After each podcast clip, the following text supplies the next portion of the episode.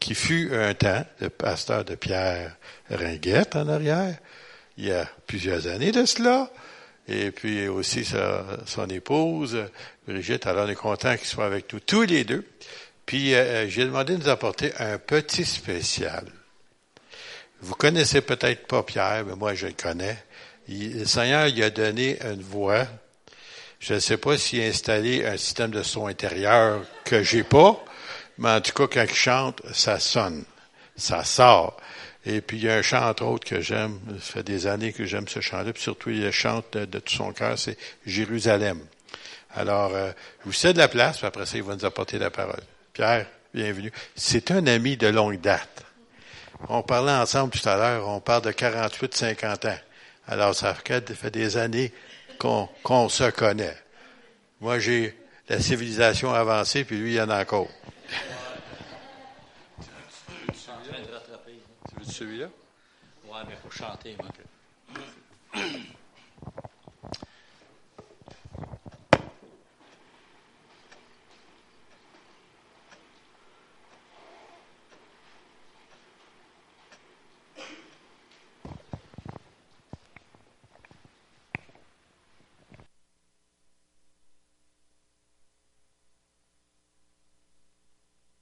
Un, deux. Bon, ça fonctionne sais pas comment ça va aller. Vous savez, en vieillissant, on en repère un peu, hein. De tout bord, de tous côtés. On perd pas juste des cheveux, là. Mais avec la grâce de Dieu, on va y parvenir. Et euh, je chante moins souvent aujourd'hui des, des, des solos. J'espère que ça va bien aller. Euh, je l'ai souvent chanté, ce chant-là, avec mon fils qui m'accompagnait. Mais, vous savez, mon fils, euh, il est marié lui aussi aujourd'hui, puis il a pris son bar. Puis nous autres, euh, on est restés à la même place, mais euh, mais on se voit de temps en temps beaucoup, mais mais c'est plus lui qui m'accompagne. Il m'a fait un accompagnement. alors l'accompagnement, c'est lui qui l'a fait là. J'espère que je vais être capable de le suivre comme il faut. Vous savez, en vieillissant, on est plus lent. Fait que des fois, la musique va plus vite que le bonhomme. OK, on essaye ça.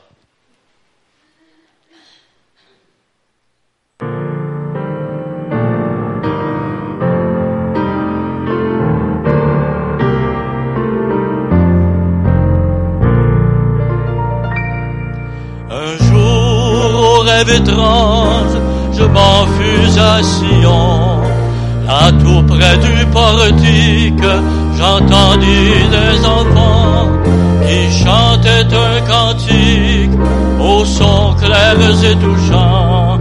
Les anges dans ses voix unirent leurs accents,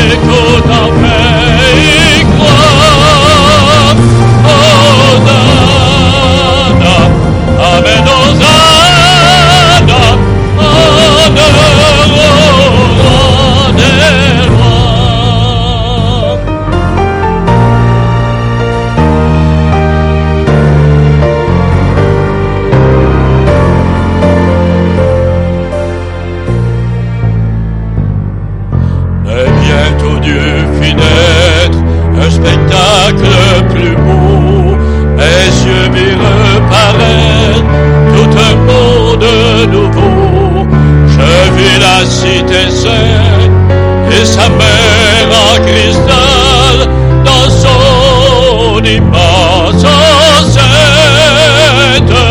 La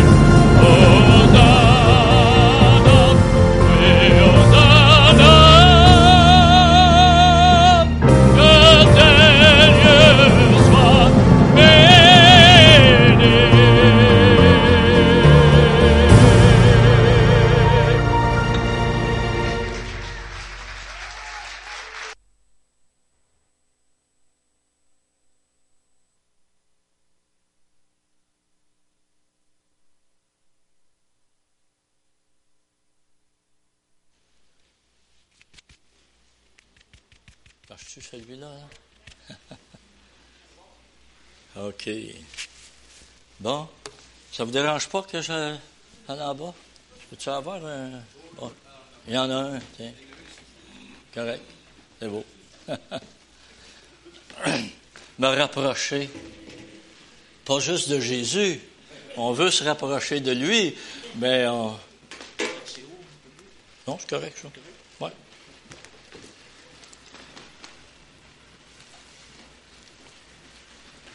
Alléluia. On peut savoir le titre?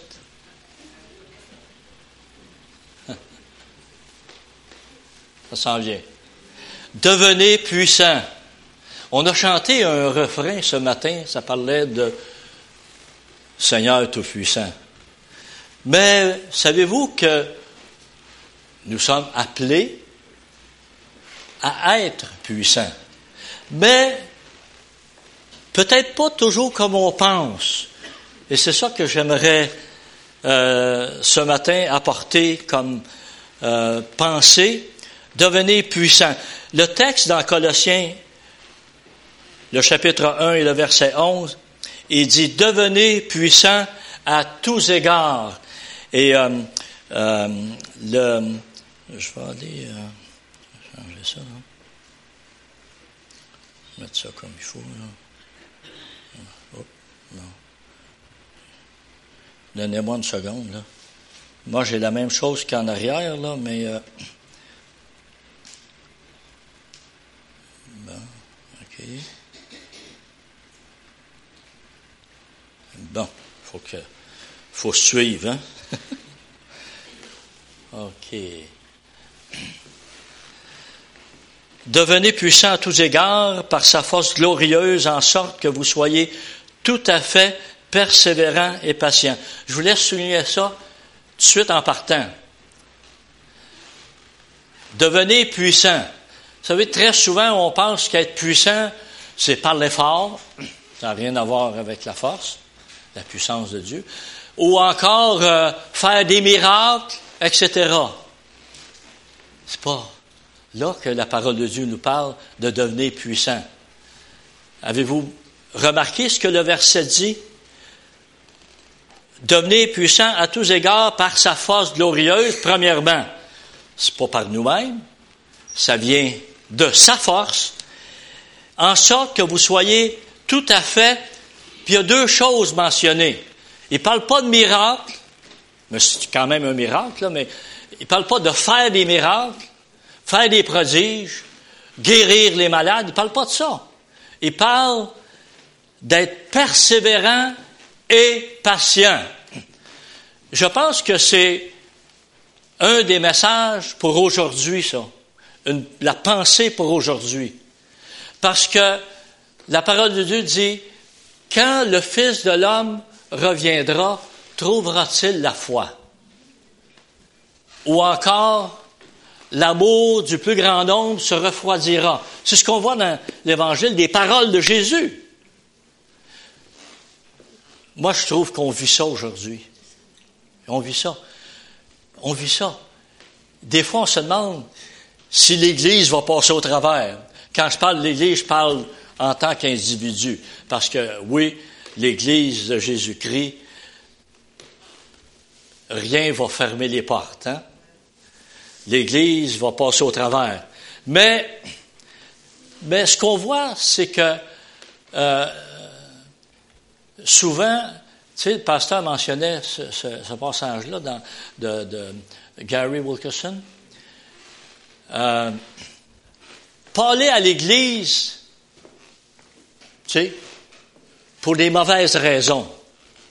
On veut aller à l'Église pour adorer Dieu, pour le glorifier, pour développer encore plus notre relation personnelle avec lui. C'est ça qu'on a besoin de persévérer. On ne va pas à l'Église pour un spectacle.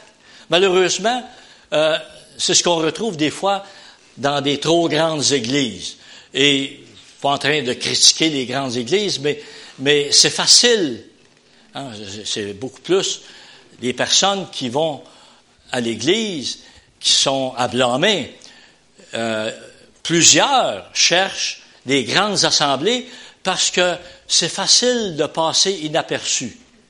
Mais d'une assemblée comme ici, par exemple, euh, on connaît tout le monde, on connaît les qualités de tout le monde, mais aussi les défauts de tout le monde, ou à peu près. Hein? hein? C'est correct, ça. Vous savez, au naturel, dans notre famille, on connaît nos frères, nos sœurs, on connaît nos mononcles, on connaît le grand-père, on connaît leurs qualités, puis on connaît leurs défauts. C'est correct. Hein? On les aime pareil. Puis on supporte les défauts, puis on se réjouit des qualités. Hein? Mais c'est comme ça dans l'Assemblée. Vous savez, on, on jette personne dehors parce qu'ils ont des problèmes dans leur vie. On ne jette pas nos enfants dehors, puis on ne jettera pas personne de l'Église dehors, à moins bien ceux qui causent des problèmes puis qui dérangent tellement qu'on est obligé de sévir. Mais en général, ce n'est pas le cas. Je me souviens à Sorel, à un moment donné, il y a, une jeune femme, euh, euh, était venue me voir, puis euh, le prophète, là. Là, il fallait, il y a telle personne, euh, euh, reste avec un homme, puis elle n'est pas mariée, puis l'autre, elle fume, puis faut sortir ça de l'Église. Oh, oh, oh. Oh. Je dis, je peux m'accorder sur le fait d'avoir besoin de peut-être de délivrance ou d'abandonner le péché, mais je vais surtout pas les sortir de l'Église. Parce que là, j'ai plus jamais de chance de leur prêcher l'Évangile, puis de leur prêcher l'amour de Jésus, puis la puissance de Dieu pour qu'ils soient délivrés, pour qu'ils mettent leur vie en règle. Si je les mets dehors, fini, j'ai plus de contact avec eux autres. Puis le Seigneur m'a envoyé pour prêcher l'Évangile, pour que les gens soient sauvés, qu'ils soient délivrés, puis qu'ils vivent en vainqueur. C'est ça, là. Mettre personne dehors. Mettre personne dehors.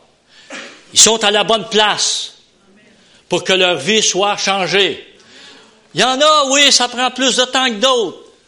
Mais, regardez ce que le verset dit. Être persévérant et patient. Ça fait partie des choses de base. Seigneur, donne-moi la patience, mais fais ça vite. Hein? Alléluia. Devenez puissant. Mais il y a autre chose. Le, deuxième. On peut-tu revenir en arrière? Parce que ça, c'est plus loin. Hein? Il y a quatre. Euh, il y a quatre domaines que je voulais souligner à devenir, pas juste être puissant, persévérant, mais la pensée, quand on, on parle de devenir puissant, comme je l'ai déjà mentionné, ce n'est pas pour épater les gens, ce n'est pas pour faire des miracles, ce n'est pas pour, euh, tu sais, c'est pour être persévérant. On doit persévérer aujourd'hui. On doit garder notre amour. On doit garder la foi, sans laquelle personne ne verra le Seigneur. Hein. La foi, c'est ça qui plaît à Dieu. Sans la foi, c'est impossible de lui être agréable. Il faut persévérer jusqu'à la fin pour être sauvé. C'est pas moi qui le dis, là, c'est la Bible. Hein? Persévérer jusqu'à la fin. Donc, quatre domaines ici, je voulais souligner, être puissant, être sage, être saint, être une source de bénédiction. Prochaine euh, page. Il y a quatre versets, donc, avec ça. Devenez puissant à tous égards, on l'a déjà vu. Devenir sage, Proverbe 6, 6, 1 Pierre 1, 15. Euh, devenir saint, hein, devenez saint dans toute votre conduite. Et Genèse 12, 2, il dit, deviens donc une source de bénédiction. Et euh, ça, ça c'est un point intéressant. Je vais, revenir, je vais revenir sur les autres points après, mais euh, sur la question de devenir une source de bénédiction. Vous savez, c'est un petit peu contraire à notre tendance humaine. Parce que notre tendance humaine, c'est plus bénis-moi, Seigneur. Hein? Et puis là, des fois, on, prie, puis on met des ultimatums à Dieu. Là, je suis au bout du rouleau, je suis au fond du baril, fais quelque chose. Hey, qui je suis pour donner des commandements à Dieu comme ça, là? Si je suis au fond du baril, je suis au bout du rouleau, c'est de ma faute à moi, pas de la faute à Dieu. N'oublions jamais ça. Là. Hein? Et si Dieu a permis qu'on arrive là, c'est parce qu'il y a quelque chose à nous apprendre. Il n'y a rien qui arrive par hasard pour le chrétien. Là. Tout est dans la main de Dieu. Je reviens à bénis-moi, qu'on a plus tendance à dire bénis-moi qu'à devenir une source de bénédiction. On peut penser à Jacob. Ça, c'est, c'est l'exemple typique, mais il en a appris des leçons, lui, dans sa vie. Jacob et Ésaü, des jumeaux, mais Ésaü est venu au bon d'avant, juste un petit peu, donc, Jacob, c'est pas lui qui, était l'aîné, c'est pas lui qui devait recevoir l'héritage, la bénédiction. La bénédiction. Et si vous regardez dans le livre de Genèse, le chapitre 27, là, Jacob, auparavant, Jacob avait réussi à tromper, ben, tromper. Euh, avec son frère Ésaü, il avait réussi à l'acheter, son droit d'aînesse. Hein? avec un plat de lentilles. Moi, j'aime bien les lentilles, mais je ne me laisserai pas acheter par un plat de lentilles. Peut-être avec d'autres choses, là, mais, mais c'est bon des lentilles. On en mange chez nous. Aujourd'hui, on a développé un petit peu, manger un peu plus de légumes puis des, des fèves, là, mais euh, les lentilles, ça, c'est pas mal bon. Mais quand même, il y a, des affaires qu'on aime mieux que ça, là. Moi, j'aime pas mal le dessert, malgré que je fais attention là aujourd'hui, parce qu'on sait que le sucre, c'est pas trop bon, là. Mais euh, j'ai une dent sucrée, comme ils disent, à la, base. Mais euh, donc, euh, Jacob avait réussi à acheter le droit d'aînesse comme ça, et euh, lui, il avait tout manigancé dans sa tête, là. Hein. Il avait tout manigancé. Et puis dans le chapitre, dans, dans Genèse, le chapitre 27, là, son, père, il a envoyé Ésaü aller chercher les mets qu'il aimait, les mets sauvages, là, puis, et puis là, il allait lui donner la bénédiction. Puis pendant ce temps-là, euh, Jacob, de connivence avec sa mère, pas des bonnes choses d'une famille, ça. Hein? Mais en tout cas, fait que là, il a réussi à approcher son père et à le tromper. Il s'est fait passer pour Ésaü. Puis il dit, euh, ça sent Ésaü, mais ça sonne comme Jacob. Mais en tout cas, fait que il a réussi à avoir la bénédiction de son père. Si vous regardez dans, dans euh, Genèse, quand Ésaü revient, on se rend compte la bénédiction, ce que c'est en particulier. Ce sont des biens matériels. Hein. Il a donné les, serviteurs, puis les troupeaux, tout ça. c'est lui qui a l'héritage, là. C'était ça. Quand on parle de bénédiction en particulier, on parlait beaucoup de bénédiction matérielle. Et c'est Jacob qui l'a eu. Mais est-ce qu'il en a profité? Pas vraiment, hein? Là, quand, Ésaü est revenu et que lui est allé vers son père, mais là, il dit, t'es déjà venu, il dit, qu'est-ce toi? T'es déjà venu, je t'ai déjà donné la bénédiction. Là, là, il réalise que Jacob l'a devancé, qu'il l'a trompé encore une fois.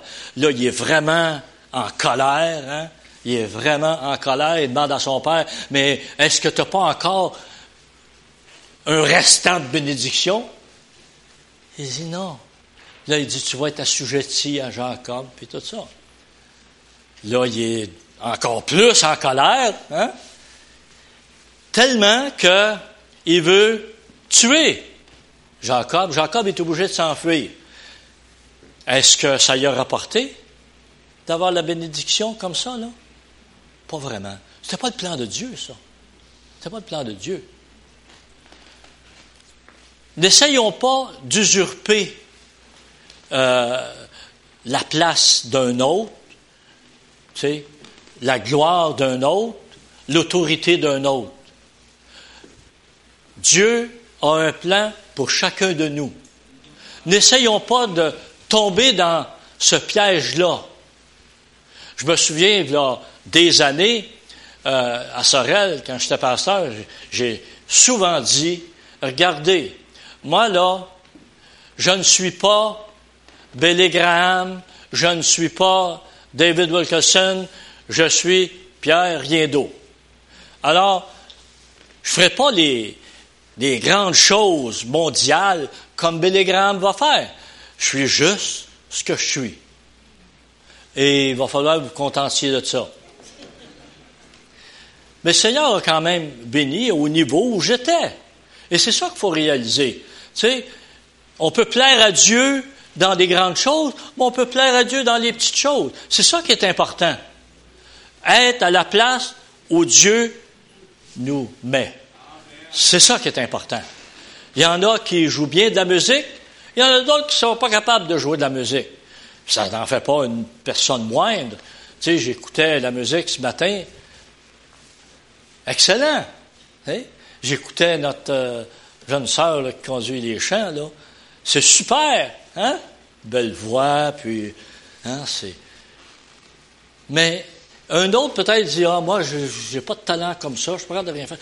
Non. Dieu a quelque chose à faire avec chacun de nous dans notre vie. Il faut juste être à notre place, faire ce que Dieu nous demande. Le pasteur mentionnait, entre autres, la prière. La prière, on est tous d'accord de dire c'est la chose la plus importante. Et pourtant, s'il y a une chose qui est négligée, s'il y a une chose qu'on met en dernier de la liste, si on a le temps, s'il reste du temps, c'est la prière. Hein? Il n'y a pas grand Amen, hein? Mais Amen!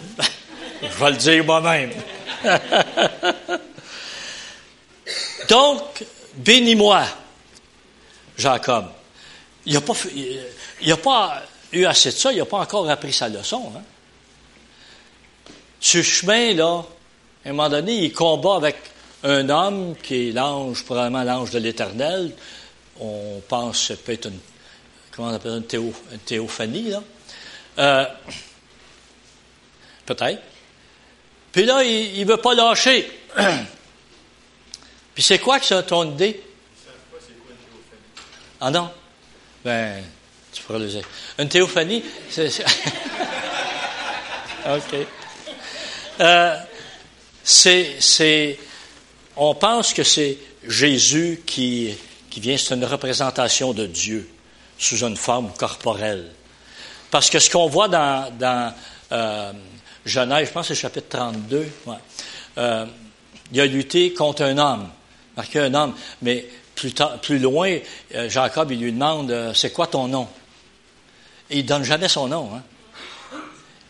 Il dit, pourquoi tu me demandes mon nom? Fait que ça, coupe là. Fait qu'on ne sait pas nous autres non plus. Mais euh, donc, c'est ça une théophanie. On pense que c'est, c'est comme Jésus qui. Parce que Jésus existait avant. Il ne portait pas le nom de Jésus, mais c'était le Fils de Dieu quand même. Il était là. OK? Ça va pour théophanie? Euh, Jacob, là, il lutte. Pourquoi qu'il lutte? Il ne veut pas lâcher.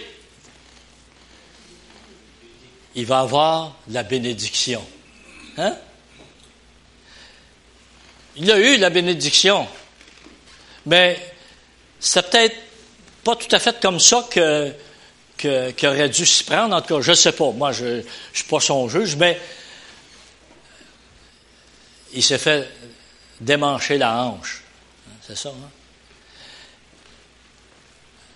Et la bénédiction, euh, encore une fois, il n'y avait pas dans son idée, tu sais, sa, sa demande, c'était pas, Seigneur, permets que je puisse bénir les autres.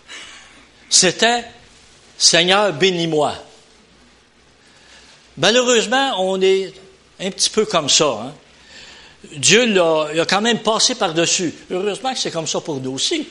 Dieu passe par-dessus, des fois, la mauvaise façon de prier, de faire des demandes. Notre langage, nos expressions et même, même euh, nos motivations. Mais Dieu, il voit le fond de notre cœur. À travers tout ça, à travers tous les défauts de Jacob, Dieu a vu le cœur de Jacob, qui cherchait quand même à avoir une relation avec Dieu, parce que remarquez bien qu'à travers tout ça, Jacob, il était attaché à l'Éternel. Il était attaché à l'Éternel. Et quand on voit tout le cheminement de Jacob, malgré ses erreurs, il honorait Dieu. Il dressait un autel pour offrir un sacrifice. C'est la façon d'honorer Dieu, de l'adorer. Et donc, Jacob, il a été béni. Oui, il y a eu des conséquences de ses erreurs. Tu il a trompé Ésaü, il a trompé son père, mais s'est en allé chez son oncle Laban. S'il y en a un qui s'est fait tromper, c'est bien lui, hein? Tu sais, là, il, il sert pendant sept ans son oncle, puis il dit, euh, pour avoir Rachel. Puis là, quand il se marie, son, son oncle, il en a passé une vite, c'est Léa qui a marié. Wow! Il s'est-tu fait tromper un peu? Il s'est fait avoir, hein? Mais là, il y a eu l'autre aussi. Dans le temps, ça a l'air que c'était permis d'avoir deux femmes. Aujourd'hui, ben, ça marche pas comme ça. OK. Donc, euh, Jacob, bénis-moi. Mais, par contre, euh, bon, il y a un verset que j'ai mis ici. Il y a plus de bonheur à donner qu'à recevoir.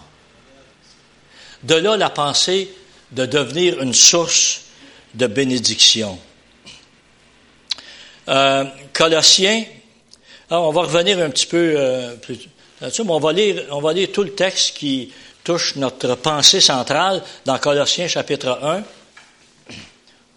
OK. C'est pourquoi nous aussi, depuis le jour où nous l'avons appris, nous ne cessons de prier Dieu pour vous et de demander que vous soyez remplis de la connaissance de sa volonté en toute sagesse et intelligence spirituelle. Marchez d'une manière digne du Seigneur pour lui plaire à tout point de vue. Portez des fruits en toutes sortes d'œuvres bonnes et croissez dans la connaissance de Dieu. Devenez puissants à tous égards par sa force glorieuse, en sorte que vous soyez tout à fait persévérants et patients. Avec joie, rendez grâce au Père qui vous a rendu capable d'avoir part à l'héritage des saints dans la lumière. Il nous a délivrés du pouvoir des ténèbres et nous a transportés dans le royaume de son Fils bien-aimé, en qui nous avons la rédemption, le pardon des péchés. Hein?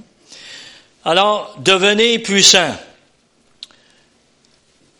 Peut-être que vous vous sentez pas puissant, mais sachez une chose, vous l'êtes puissant et puissante par sa force.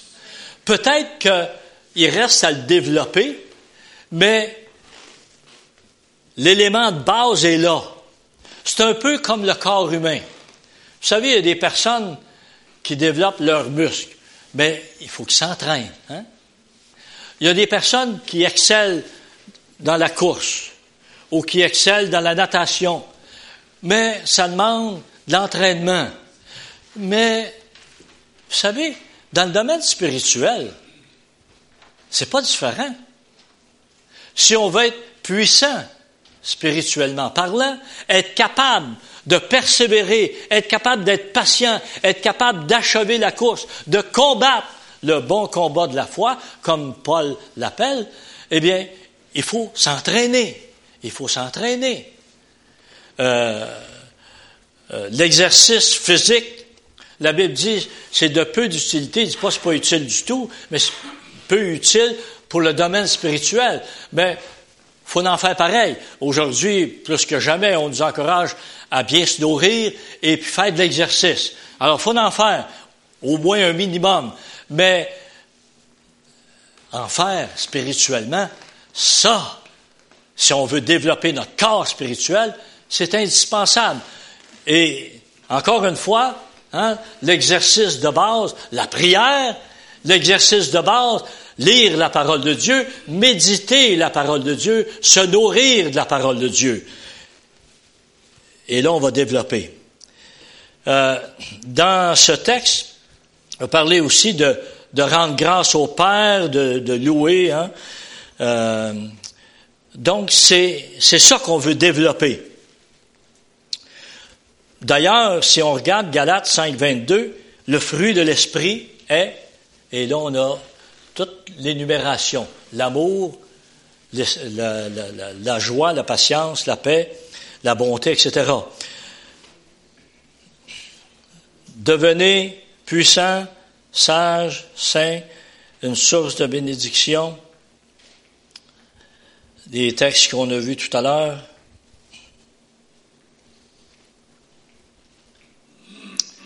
Euh. Devenez. 1 Pierre 1,15. Mais de même que celui qui vous a appelé est saint, vous aussi devenez saint dans toute votre conduite. Devenez saint. Le jour où on a accepté Jésus, on s'est repenti, on a accepté le sacrifice de la croix, le sang de Jésus pour nous purifier de tout péché, on est devenu saint. Mais la parole de Dieu veut qu'on continue dans cette marche de sanctification. Devenez saint dans toute votre conduite.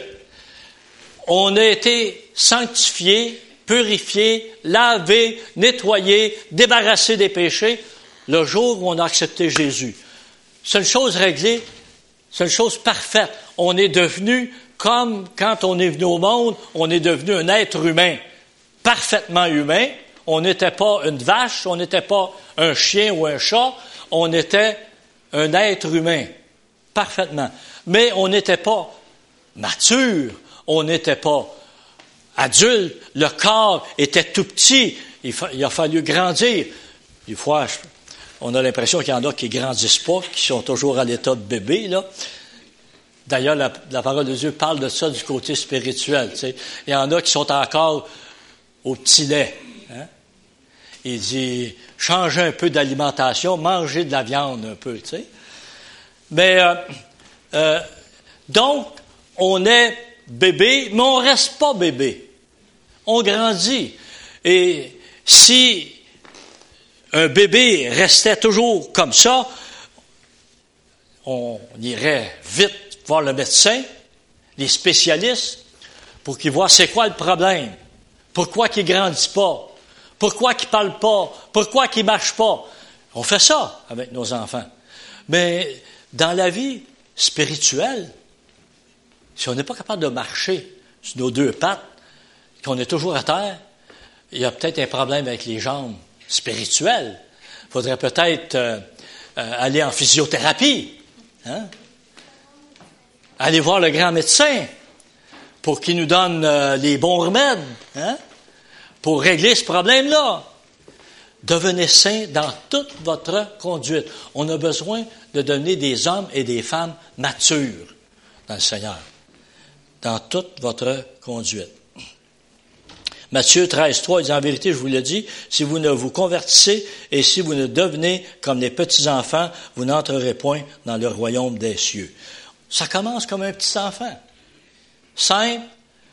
Puis on grandit comme un petit enfant. Vous savez, l'enfant qui vit au monde, lui, il se pose même pas de questions.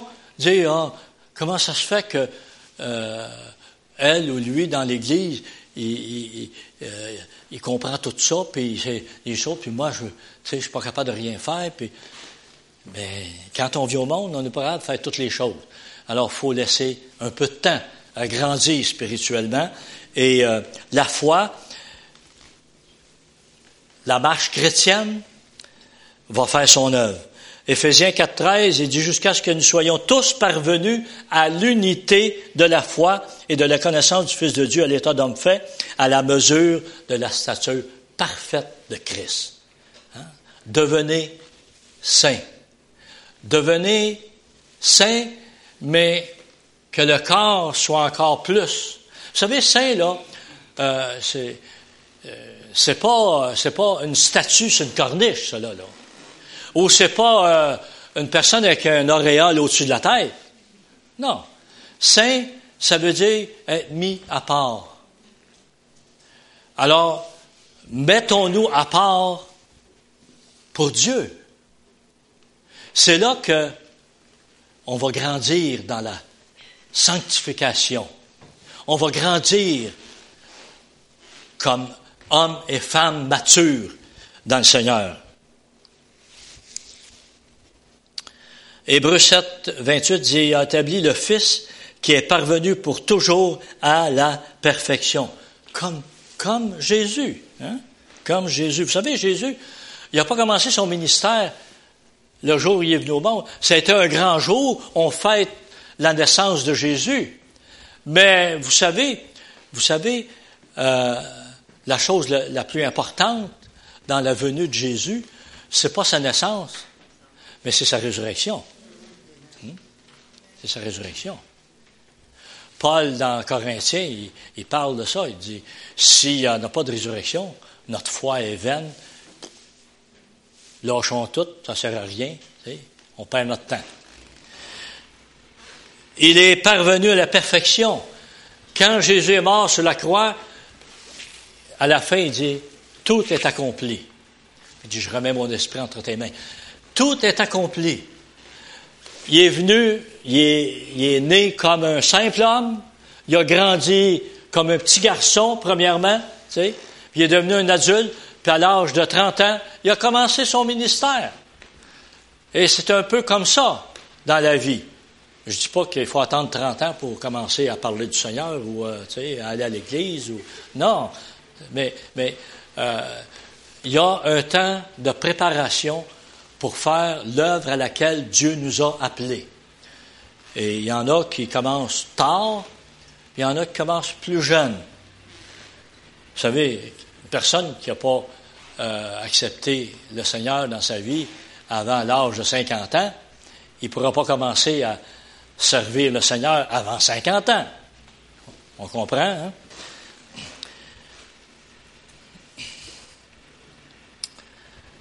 Seulement au point où nous sommes parvenus, avançons ensemble. Parlait, tout à l'heure on lisait un, texte qui disait, parlait de l'unité de la foi. Eh bien, il faut, en tant que croyant, en tant que corps de Christ, en tant qu'Église, il faut qu'on on progresse ensemble. Pas chacun dans son petit coin, là, faire euh, ses quatre volontés. Oui, il y a peut-être des choses, des fois, on, on peut aller dans n'importe quelle église, il y en a des choses comme ça, euh, qui fait moins notre affaire. Mais habituons-nous à suivre l'ensemble du corps de Christ. Faisons ça, l'unité de la foi, l'unité des, actions ensemble.